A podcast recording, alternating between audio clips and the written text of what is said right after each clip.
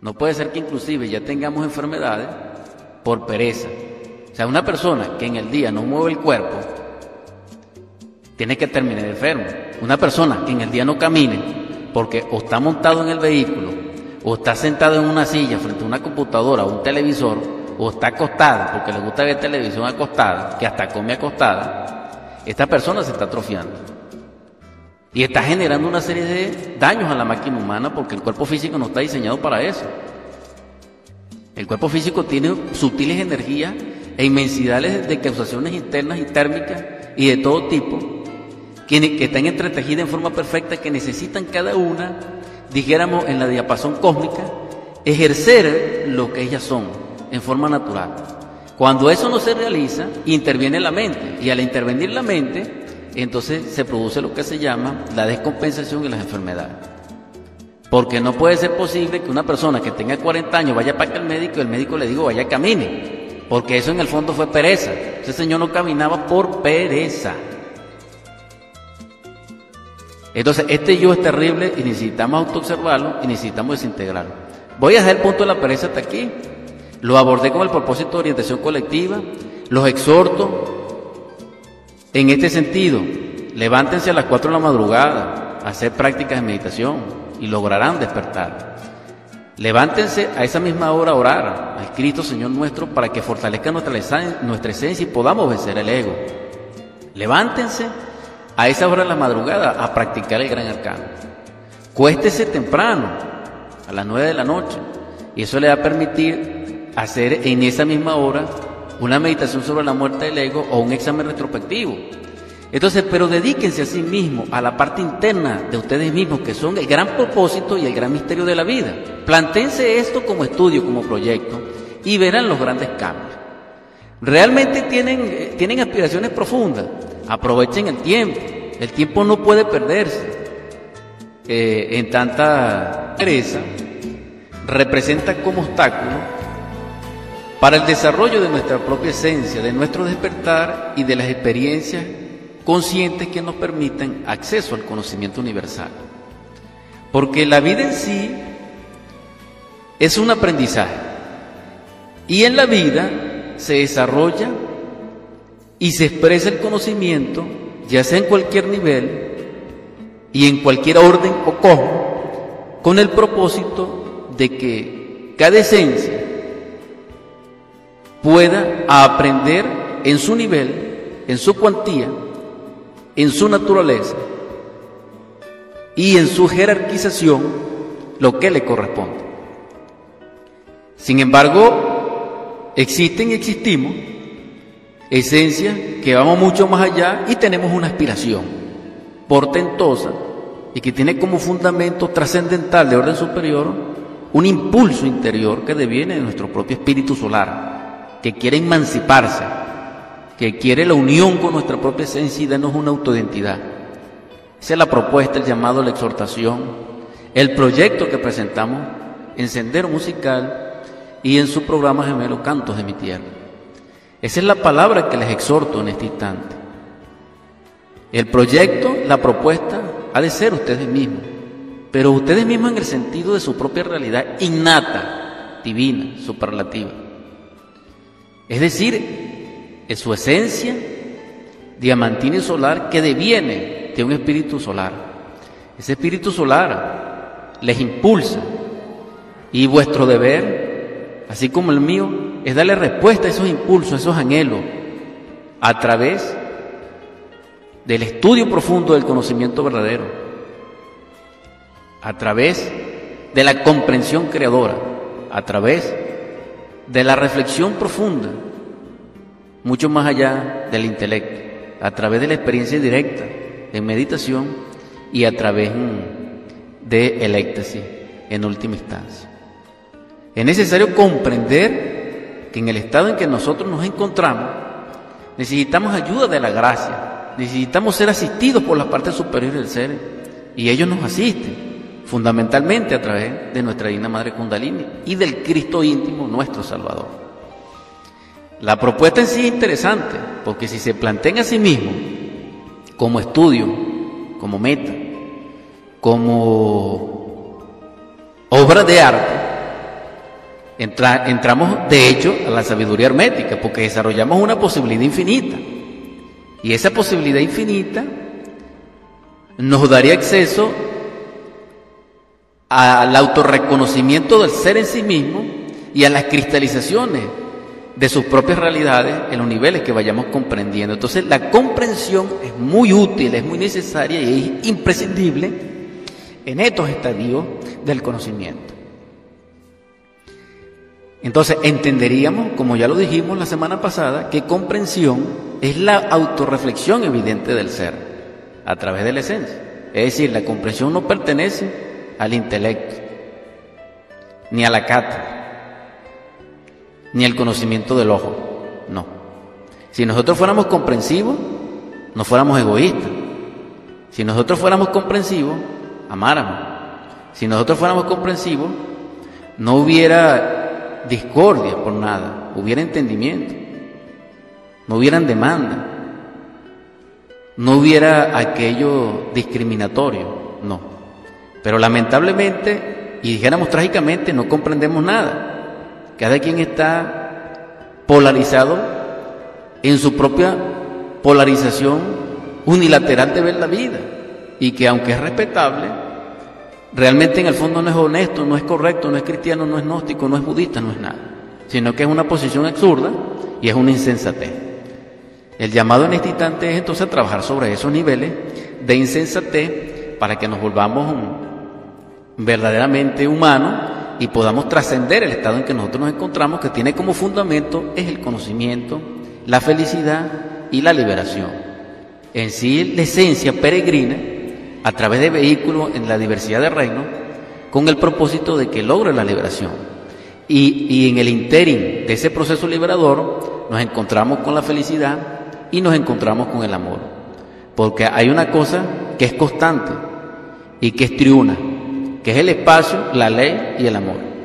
El amor, aclaro, el amor crístico, cuando digo ley me refiero a Nubia, el máximo regente de la ley divina, no estoy hablando de leyes físicas, autómatas y mecánicas o sociales, por muy respetables que sean y por muy civilizadas que sean, y estamos hablando del espacio como logo infinito, mucho más allá del espacio mismo como concepción posicional o y la súplica en este instante a continuación. En el nombre del Cristo, tú que eres nuestro Salvador, nuestro sanador, tú que eres en carne viva el amor y la paz, te suplicamos que inunde nuestra vida desde lo más profundo y haznos útil a ti. Que seamos expresión viva también del amor, aunque sea en una escala. Haznos siervo de ti mismo en el sentido de que dejemos el orgullo, la soberbia y el amor propio. Que podamos reconocerte, Señor,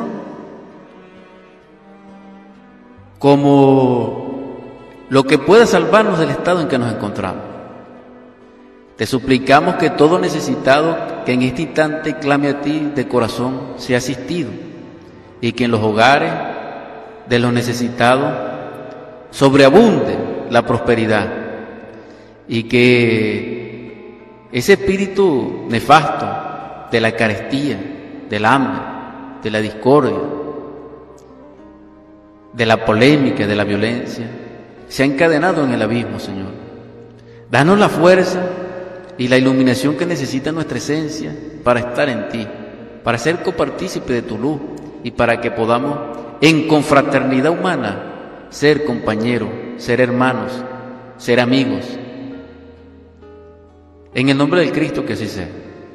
Amén.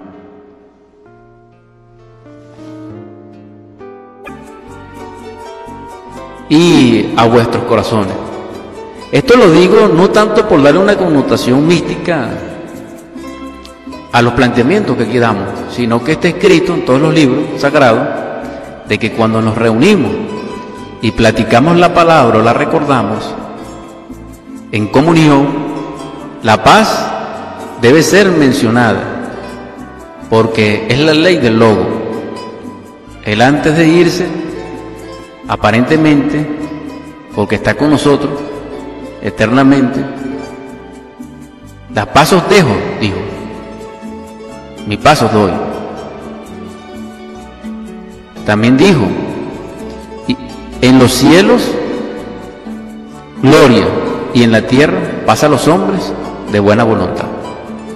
Es maravilloso este presente que nos ha legado y en ese sentido expresamos paz a todos.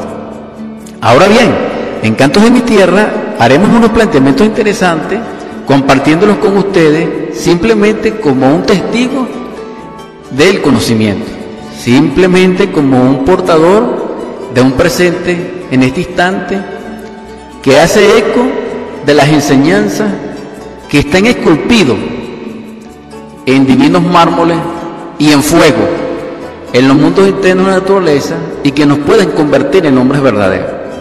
Hablo de la enseñanza crística y de la enseñanza gnóstica, que puede ser vertida por el Evangelio de nuestro Salvador cuando Él se encarna. No queda exento de esta sabiduría, dijéramos lo antiguo, la sabiduría mosaica, la sabiduría budista, la sabiduría tibetana, no, porque todas tienen como núcleo forjador y formulativo de la gran verdad a la verdad misma, que es Dios, y que tiene un hijo, y que ese hijo es el Cristo. Pero ese Cristo también se llama Auro, también se llama Buda, en otros términos, independientemente de nuestro libre pensar. Le estamos formulando a ustedes lo que es un conocimiento. Nosotros no podemos exigirle a un chino de la primera dinastía que cree en un Jesús el Cristo. Y él tampoco puede hacernos nosotros decir que creamos en un Lao o en un Fuji o en el Aikin. Pero ambos, mucho más allá del entendimiento de la persona, resplandece un solo abrazador. Y ese solo abrazador realmente es el lobo, es el Cristo, es el demiurgo. Vamos al tema musical. En exhortación. El conocimiento inherente o relacionado con los problemas que padecemos. Hay un mensaje gnóstico donde el maestro Samael aborda el tema y el título de ese capítulo es Los problemas humanos. A nosotros lamentablemente, desde que nos estamos formando y de donde nuestra energía idioplástica de la mente se está estructurando, escuchamos y nos hablan de la palabra problema.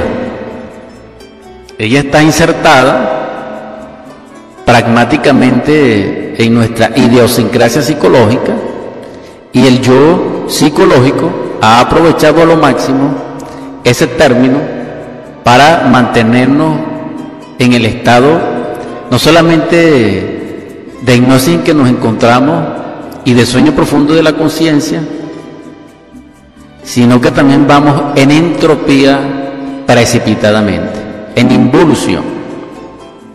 Debemos comprender esto porque es hora de que hagamos el esfuerzo consciente, autodeterminante, voluntario, de trabajar sobre sí mismo para que podamos cambiar y vivir en, en una octava superior de ser. Ese cambio debemos hacerlo nosotros mismos. Nadie lo hará por nosotros, pues si no seremos precipitados por las masas humanas, por gregaria de por involución o por lo que se conoce como entropía, al mismo estado psicológico, pero colectivo. Y eso es lamentable. En todo caso, el panorama es nefasto.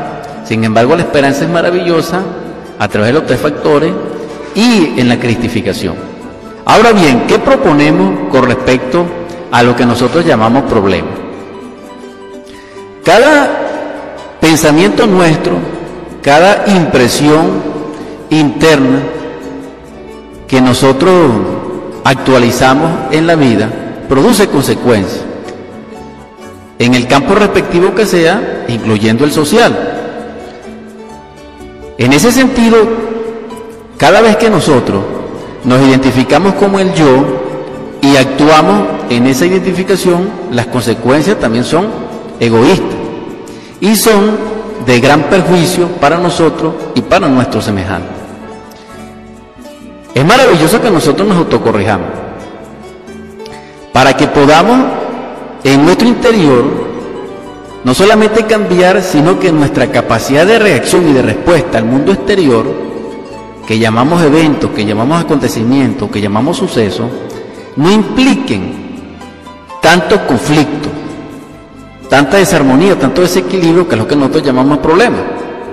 Todo el mundo debe y le debe. Eh, los servicios a los cuales nosotros estamos, dijéramos, en membresía, no son satisfechos cabalmente, sin embargo tenemos que responder por ello, no nos entendemos casi con nadie, estamos en crisis individual, en crisis vecinal, en crisis colectiva y en crisis de todo tipo, mundial y nacional, etc. Y nos encontramos, repito, con este panorama que hasta eh, se pierde la fe casi. Pero si nos vamos a lo pequeño, y a nuestro hogar, tenemos conflictos en el hogar. Vamos a llamar los problemas.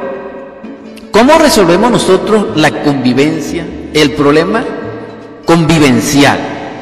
Trabajando sobre sí mismo. Iluminando nuestro mundo psicológico.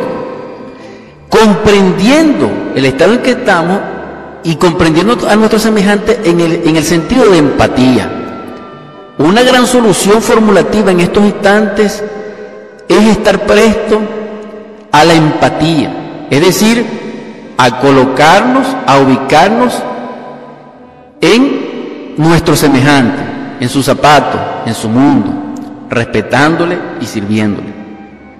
Esto nos abordaría y en un alcance mayor posibilidades infinitas de mejorar la existencia. Repito, siendo empático, nosotros somos comprensivos somos amorosos y somos tolerantes y respetuosos. ¿Cómo lo logramos? En vez de concentrarnos en una discusión, en nuestro punto de vista, no, serenémonos, anulemos nuestro proceso mental egoísta, nuestros sentimientos y nuestros instintos, y transfiramos nuestra conciencia a la vida de nuestros semejantes y a escuchar su palabra, su queja, su parlamento, su lamento, lo que sea, y comprenderlo y respetarlo y darle solución. Esto nos, nos, beneficiaría muchísimo a nosotros, porque en la medida que nosotros aportemos por nuestros semejantes, aportamos por sí mismos, porque sabemos que existe el mundo de relación para consigo mismo y el mundo de relación con nuestros semejantes. Esto es muy importante. Ahora bien, profundizando en esto de, la, de los problemas, el maestro Samuel Umbro nos ha enseñado en ese capítulo que los problemas en sí no existen se presentan sucesos que implican una causación de las cuales nosotros somos responsables, como quiera que sea, en forma consciente o inconsciente, y debemos enfrentarla, encararla, trascenderla. Y la mejor forma de hacerlo, o la mejor vía, o la formulación más, más extraordinaria de trascender ese estado, es en paz con nuestro Padre, o es decir, amor a nuestro Padre o en cooperación con nuestro Padre. En otras palabras, si nos vamos al Evangelio, el Cristo dijo, pidan a mi Padre en mi nombre y se les dará. Pero también dijo, al que tiene se le dará y al que no tiene, aún lo que pide se le será quitado. Entonces necesitamos ser sinceros con nosotros mismos y evaluarnos, hacer un autoanálisis psicológico, hacer un inventario psicológico de cómo estamos con respecto a esta situación y ser empático con nuestros semejantes. Ahora bien, necesitamos también comprender nosotros claramente sobre este asunto de nuestro Padre. Sabemos nosotros que la naturaleza de por sí es complicada, es compuesta y tiene infinitud de leyes que la rigen y que nos abordan a nosotros y nos arrastran en su devenir. Eso también lo llamamos problema. Pero si nosotros en forma consciente nos aislamos eh, en el sentido de comprender el trabajo sobre sí mismo con respecto a navegar contra la corriente, aunque seamos buenos dueños de casa, nos permite a nosotros esa variante, que seríamos regidos por leyes superiores que tienen como causación la gracia y la misericordia, porque también el Cristo dice que es un Dios de gracia, que es un Dios misericordioso, presto a escuchar nuestro arrepentimiento, y él utiliza esa clave, arrepentimiento. Ahora bien, ¿cómo solucionamos nosotros los problemas humanos? Repito, primeramente, estar consciente de nuestro estado interior para controlar las reacciones. Segundo, ser empático con nuestro semejante, es decir, colocarnos en su punto de vista. Tercero, orar a nuestro Padre en el sentido de nuestra necesidad que padezcamos. Porque todo problema tiene las siguientes vertientes. Primero, surgimiento. Después, se mantiene en nuestra mente. Y tercero, se disipa. Pero él no se disipa mecánicamente porque la mente lo va a sostener. ¿Qué se necesita? La comprensión. ¿En qué sentido? En oración a nuestro Padre, olvidar el problema. Esto es aparentemente contradictorio. Vuelvo y repito, después de esta de este corte musical. Estamos compartiendo con ustedes, amable audiencia que nos sintoniza, sabiamente porque escuchan la temática que presentamos en exhortación sobre los problemas humanos que todos padecemos. Ya seamos económicamente poderosos o no, ya seamos creyentes o no, ya seamos gobernantes o no, ya seamos estudiados o no, todos presentamos en la vida algún tipo de problema o nos enfrentamos cada día a algún tipo de problema que debemos superar. Por eso es que no abordamos a los problemas como problemas, porque resulta ser que son influencias que se suceden a través del tiempo en una sección de espacio de acuerdo a la época, a la vinculación kármica, al escenario, a los eventos, a las cuadraturas. O sea, hay una infinidad de variables que determinan, pero fundamentalmente esos problemas vienen de nuestro nivel de ser. Queremos superar un problema, cambiemos nuestro nivel de ser. ¿Cómo cambiamos nuestro nivel de ser? Haciéndonos responsables de lo que nosotros somos en sí mismos, corrigiéndonos, haciéndonos conscientes de nuestros defectos, de nuestra manera incorrecta de vivir, de cómo tratamos a nuestros semejantes. Y volvámonos espirituales, exquisitos, extraordinarios desde el punto de vista humano. Vamos a hacer un esfuerzo en eso. Ahora bien, existe otra formulación para superar los problemas, porque no podemos aspirar que todos seamos adeptos y que todos trabajemos sobre sí mismos, no.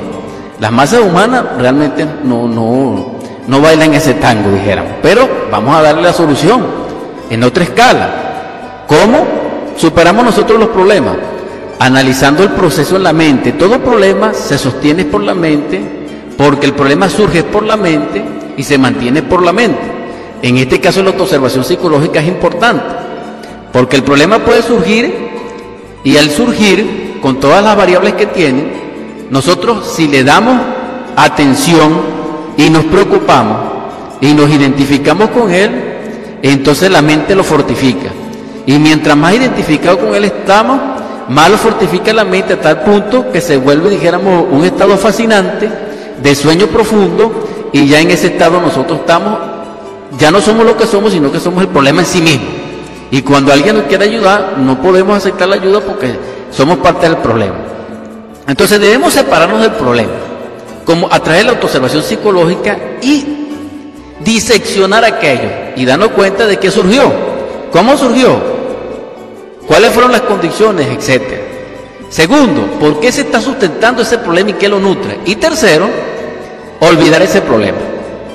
Este es la formulación que dio el venerable maestro Samuel Peor. Pero para olvidar el problema se necesita comprender. Comprender que el problema tiene solución.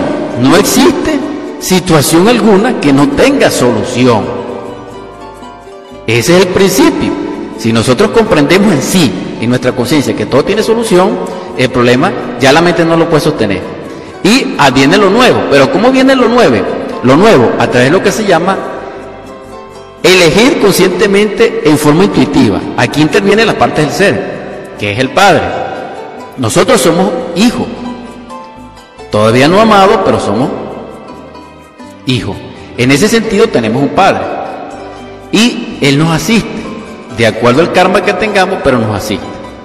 Nosotros podemos, aparte de orar al Padre y de olvidar el problema, es decir, no darle sustentación en la mente, entonces Él se disipa y viene, dijéramos, la gran solución. Porque fíjense ustedes, cuando nosotros tenemos un gran problema, nosotros, si jugamos ajedrez, si en vez de preocuparnos nos tomamos una tacita de café, o si no nos bañamos con agua tibia, reposamos, nos relajamos, tal vez encontremos la solución del problema. Lo importante es no convertirse en un problema. Esa es la formulación sencilla en la psicología para nosotros trascender mm, dijéramos, desde el punto de vista social, nuestros problemas. Pueden estudiarlo en un mensaje del maestro Samuel Peor y el capítulo se llama Los problemas humanos. En todo caso necesitamos estudiar la mente porque ella surge de allí. Ahora bien, el que vive en rectitud, trabajando sobre sí mismo, no tiene problema. Tiene la vida normal de las personas, pero esa palabra problema no coexistiría con su inherencia interior porque conoce las causas y además aparte de todo esto existe lo que se llama en los negocios. Hay problemas que realmente necesitan negociación, no solamente desde el punto de vista social, sino que necesita negociación en las partes internas a través de la ley divina. Pero como no estamos planteando ese punto hasta allá, simple y llanamente estamos hablando con lo cotidiano. Y lo cotidiano lo superamos con una rectificación de nuestra vida. Es decir, necesitamos rectitud. Recto pensar, recto sentir y recto obrar. Estos son principios budistas maravillosos que nos permiten a nosotros trabajar sobre el yo y elegirnos una vida superior, porque tenemos problemas por el nivel de ser en que estamos. No queremos ese problema, trascendamos ese nivel, una escala superior y encontraremos otro horizontal con otras dificultades, pero ya no se repetiría el mismo. En todo caso, se necesita en forma trascendental que el yo muera, que es el que nos vincula a esos acontecimientos. Por eso es que existen tragedias, tramas y comedias. Necesitamos reflexionar sobre este, es un tema interesante y que finalizamos con respecto a los problemas humanos. Conclusión. La vida es una serie de influencias y de impresiones que devienen tanto del mundo físico o externo, en sucesos, en eventos o en acontecimientos y que tienen vinculación profunda en raíces internas y de sus impresiones, que devienen de retorno y que se vinculan profundamente al yo, a la causación y al karma. Esas situaciones que en sí eh, se repiten por la ley de recurrencia y por la ley del karma, necesitamos trascender. Existen dos vías. La vía del trabajo sobre sí mismo, que implica la formulación que se les explicó, es decir, se sustentan en la mente y solamente a través del, olvido de la mente y a través de la intuición puede trascenderse eh, ese estado. Y lo segundo, es el trabajo con los tres factores de la revolución de la conciencia para poder cambiar el nivel de ser.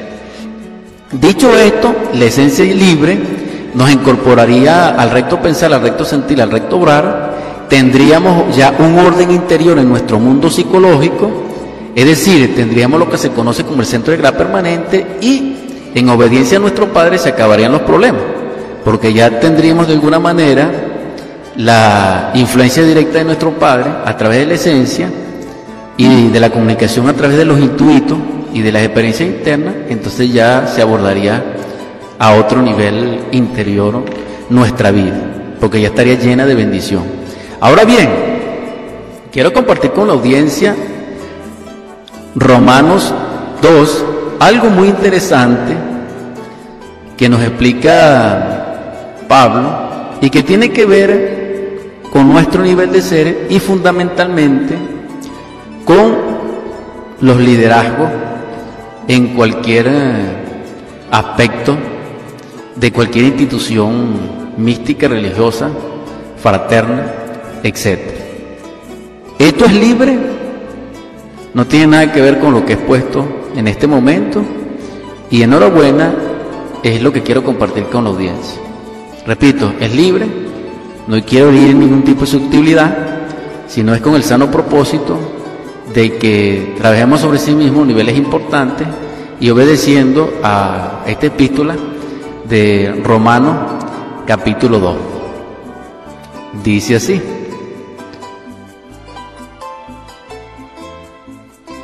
Pero ira y enojo a los que son contenciosos y no obedecen a la verdad, sino que obedecen a la injusticia.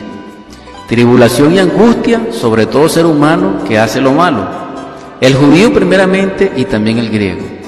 Pero gloria y honra y paz a todo el que hace lo bueno, al judío primeramente y también al griego. Ese es Romanos 2, 9, 10. En 11 dice, porque no hay acepción de persona para con Dios. Mucho más adelante dice en el versículo 16 de la misma epístola, en el mismo capítulo, en el día en que Dios juzgará por Jesucristo los secretos de los hombres conforme a mi evangelio. He aquí, tú tienes el sobrenombre de judío y te apoyas en la ley y te glorías en Dios y conoces su voluntad e instruido por la ley, apruebas lo mejor y confías en que eres guía de los ciegos, luz de los que están en tiniebla, instructor de los indoctos, maestro de niños, que tienes en la ley la forma de la ciencia y de la verdad. Tú, pues, que enseñas a otro, no te enseñas a ti mismo. Tú que predicas que no se ha de hurtar, hurtas. Tú que dices que no se ha de adulterar, adulteras. Tú que abominas de los ídolos, cometes sacrilegio. Tú que te jactas de la ley, con infracción de la ley, deshonras a Dios.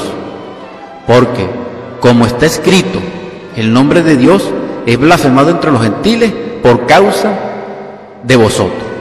Repito, Romanos 2, estos versículos desde el 17 hasta el 24. Vamos a un corte musical. Desde el punto de vista gnóstico podemos agregar que en nuestro espacio psicológico existen diversidad de agregados psíquicos o de yoes, que en su conjunto constituyen el yo polarizado o el ego. El mismo Pedro dice que él a veces quiere hacer cosas que no hace y las hace, pero que en la debilidad el Cristo resplandece.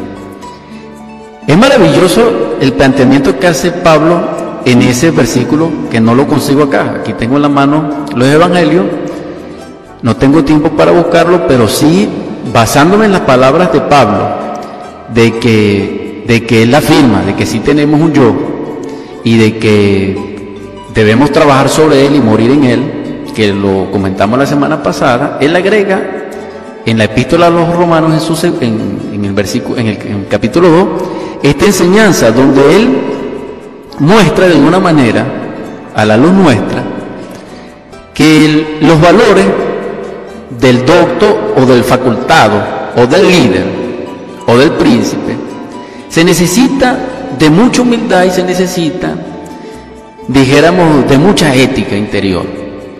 No estamos hablando de la ética escolástica, ni de la ética catedrática, ni ese tipo de ética. Estamos hablando de la ética que conocen los budistas de Pragna Paramita que pertenecen a las leyes que rigen la naturaleza misma. Entonces, ese principio, que es totalmente crístico también, permite abordar en nuestro mundo y espacio psicológico los yoes que realmente nos avergüenzan a este punto. Porque eh, el, tema que toca aquí en Romanos Pedro es terrible, porque si nosotros somos lo que somos, ¿por qué no te enseñas a ti mismo? Tú que predicas que no has de hurtar, hurta. Tú que dices que no se adulterar, adultera. Porque dentro de nosotros está la envidia, está la codicia, está la lujuria, está la autoimportancia, está la adulación Y hay una serie de defectos psicológicos que debemos trabajar. Porque dentro de nosotros también mora, eh, en el aspecto masculino, mora esos yoes de la lujuria que se relacionan con el Casanova, con el tipo Don Juan Tenorio y con el tipo Diablo. Pero en la mujer también eh, se manifiesta el yo de las doñas Inesa y de Jezabel. Y también se manifiesta en el yo de Herodías y de Salomé. Y en el varón también se manifiestan los yoes de Herodes y de su hermano. Entonces, el planteamiento es el siguiente, terminando ya cantos de mi tierra. Es que nosotros debiéramos revisar nuestro mundo psicológico interior profundo en esos aspectos subconscientes, inconscientes e infraconscientes que pertenecen a tantos ayeres y que yacen allí en la fosa sepulcral de nuestro entendimiento. Solamente trabajando esos aspectos nosotros somos dignos, puros y somos, dijéramos, llamados a ser los escogidos del Cristo en su santidad y según la orden de Melchizedek. Vamos a convertir la sonda de Despertar 88.1 FM en oratorio. Me despido de la audiencia expresando gratitud infinita. Gracias por escucharnos. Con gran gozo agradezco que el Cristo les ilumine. Les servimos en Del Peñalos en musicalización, dirigidos en la supervisión de, en el nombre del Cristo, por la caridad universal y de acuerdo a la ley Gracias infinitas, divinólogos, por amarnos, por darnos la vida. Gracias por darnos una familia, por darnos esta nación tan bella. Gracias, divinólogo, por ese aire que compartimos todos y por esa lluvia que nos refresca y que nos hace crecer los árboles y nos llena de gozo, de ternura, de calor humano. En esa gratitud te expreso, divinólogos, que todos los seres que en este instante tienen necesidades y de corazón te lo piden, bendícelos. Derrama sobre ellos el bienestar, la prosperidad, la paz, la concordia, la iluminación. También te ruego muy especialmente que nuestro hermano Decio Martínez sea asistido por las obras de gracia que él ha hecho y en su desprendimiento humano asístele, Señor. También te rogamos por los niños, y por la mesa de quienes nos escuchan que siempre sobreabunde de bienes y que ese espíritu inmundo de la carestía, del hambre, de la desolación, de la discordia, de la violencia sea desterrada y que sean sustituidos por la paz y por la luz. También te ruego, por último, que fortalezca nuestra esencia para que pueda enfrentarnos al ego, a las tinieblas, al dolor y podamos vencer en tu nombre. Amén.